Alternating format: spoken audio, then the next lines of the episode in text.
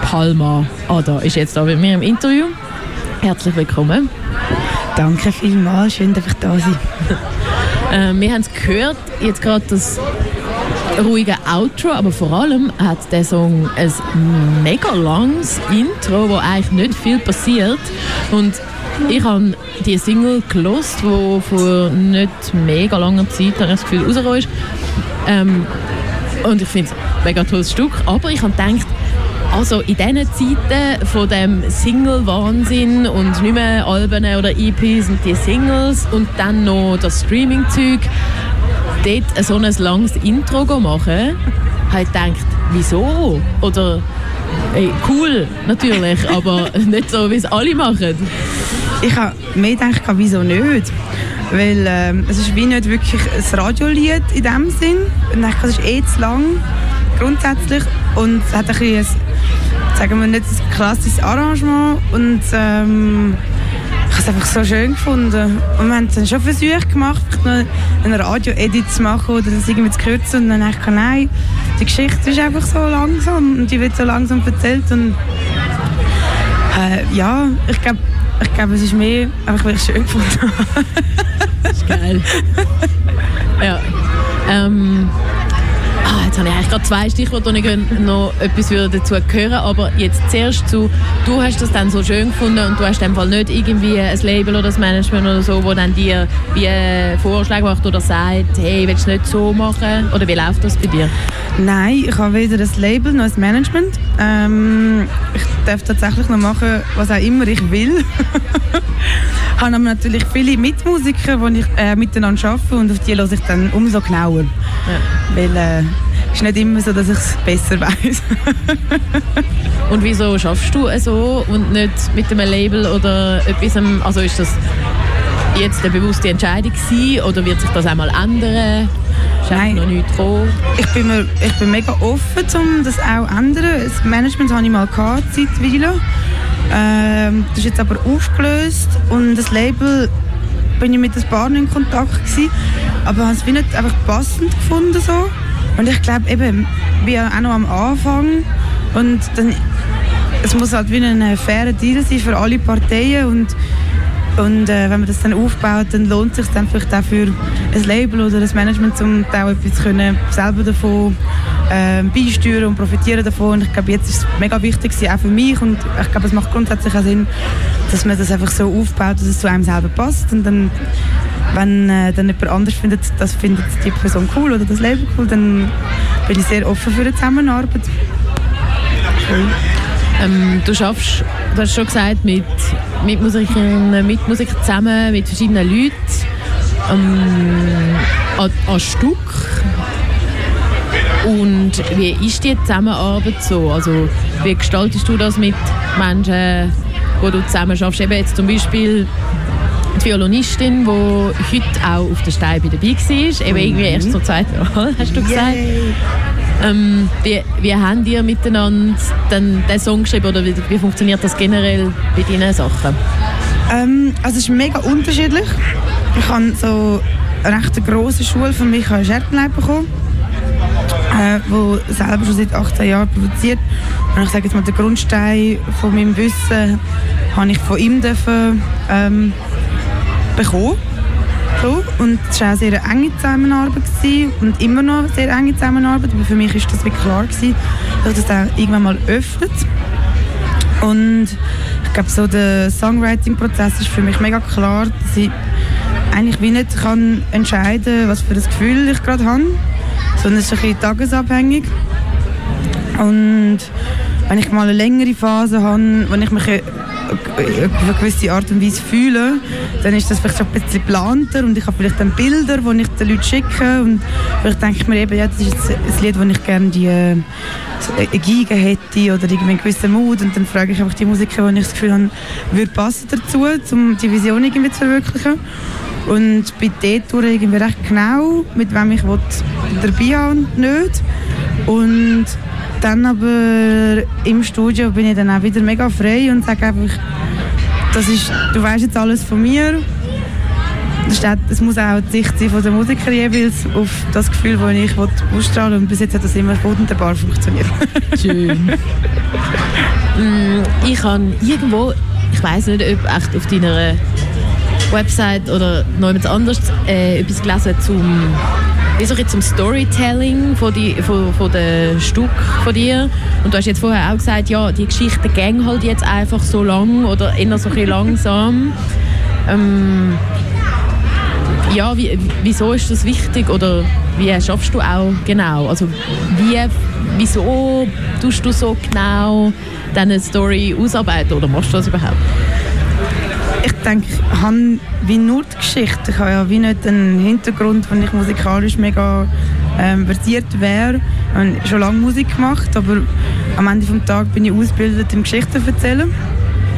Das heisst, das ist dort, wo ich vielleicht kann, äh, meine Stärke zeigen kann. Und das ist auch das, was für mich bedienbar macht auf einer Bühne, weil ich muss das dann immer wieder replizieren und das live auch irgendwie die Leute einladen können für das und die Welt irgendwie immer wieder abrufbar machen. Und ich glaube, für mich, das sind sicher nicht alle genau gleich, aber für mich wäre es mega verheerend, wenn ich nicht genau wäre, ihre Geschichte selber, weil ich dann wie nicht mehr könnte damit umgehen wenn ich es dann nochmal müsste aufführen Und das ist etwas, was mir Spass macht, ein bisschen Welt erschaffen. Ist Musik eigentlich dann nur eine Art ein, ein Mittel, um äh, die Geschichte zu erzählen? Ich meine, eigentlich hättest du die Geschichte auch anders erzählen ja, man kann es auf ganz viele verschiedene Arten erzählen und das spricht auch dafür, dass man eigentlich für jedes Lied, wenn man einen anderen Musiker zum Beispiel einladet, zum, zum äh, eine Zusammenarbeit machen, dann wird das ein anderes Lied, aber die Geschichte bleibt vielleicht trotzdem gleich genau. Ich glaube, es gibt verschiedene Perspektiven auf Sachen und ich würde schon behaupten, die Musik ist meine ganz große Liebe. Ähm, ich bin wirklich schon von Kind auf mega in der Musik aufgegangen ich glaube, ich habe es mir einfach nicht immer zutraut und es ist halt ein bisschen peinlich, wenn man sich Sachen nicht zutraut und Musik geht so nah. Ich habe recht lange gebraucht, bis ich können, ähm, den Mut fassen konnte, um das Medium zu brauchen für das, was ich will erzählen Und wie ist das gekommen? Also wie ist der Mut gekommen? Äh, ich habe einen Film gemacht über das Gurkenglas. Und das Gurkenglas hat ja irgendwie müssen reden.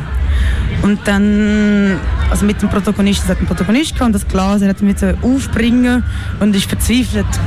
Und dann habe ich gedacht, ich brauche eigentlich das Mittel von der Musik und es muss mega spezifisch auf das Bild angepasst sein, um die Konversation zwischen dem Gegenstand und dem Mensch zu führen. Und ich habe gewusst, ich wollte meine Filmmusik selber machen. Und dann habe ich den Michael Schertleib, der eben mein äh, Mentor war, ähm, angehauen, weil ich gewusst habe, dass er Musik macht. Schon lange und auch äh, in Filmmusik tätig ist, war, zu diesem Zeitpunkt bereits. Und ja, dann haben wir das gemacht und irgendwie habe ich ihm dann ein bisschen angesäuselt vorgesungen. Und dann gefunden, es tönt doch gut, willst du nicht einmal versuchen zu singen? Zu diesem Zeitpunkt hatte ich zwei geheime Bands bereits schon gehabt und irgendwie, weiß nicht wie viele Instrumente schon ausprobiert und völlig verzweifelt, aber ja, ich glaube, ich glaub, zu dem Zeitpunkt ist es einfach wie klar dass ich die Filmmusik machen und es anpasst auf mein Bild. Und dann kurz darauf hat er mir die Gelegenheit geschenkt, dass ich für den Wolkenbruch, wo er angestellt ist eigentlich, zwei Tracks mitschreiben. Das ist «The You» Und eigentlich, als ich dem zugesagt habe, habe ich gewusst, ich wechsle komplett zur Musik. Komisch, oder? Easy Adventurous, aber ja.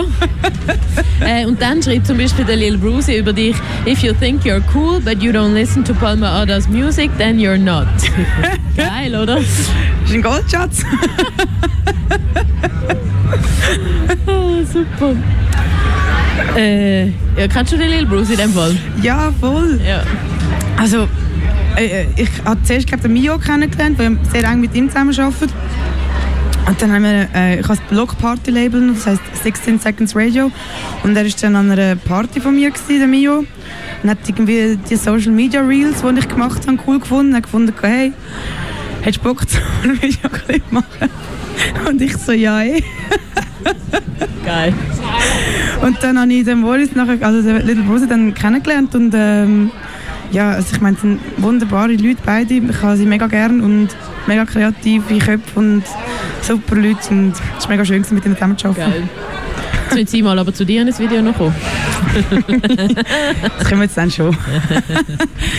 Wenn es zu essen und zu trinken gibt, dann können wir jetzt vielleicht. Ja, ja. ja. Ähm, ja, jetzt noch da auf der Steibe. Wie ist es so gegangen? Wie ist das gewesen? Musikfestwoche am Nachmittag, am Sonntag? hey, ja, ich habe ja ähm, schon am Freitag spielen an der, am Killenplatz mit ähm, Calabrese, dem Rumpelorchester. Und ich glaube, es war mega gut für mich, weil ich einfach gemerkt habe, dass da die Leute wirklich mehr hören.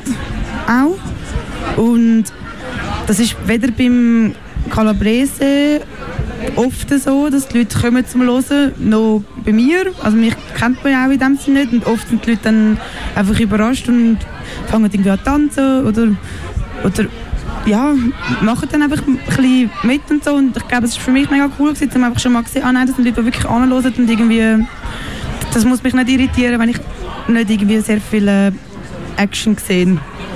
Und äh, ich bin jetzt in beiden Fällen äh, mega, also völlig äh, positiv äh, nochmal überrascht worden, wie interaktiv das dann doch ist, obwohl es ist mehr zu mich selber beruhigend gewesen. Nein, da kommen die Leute an, die das auch hören und das ist gut.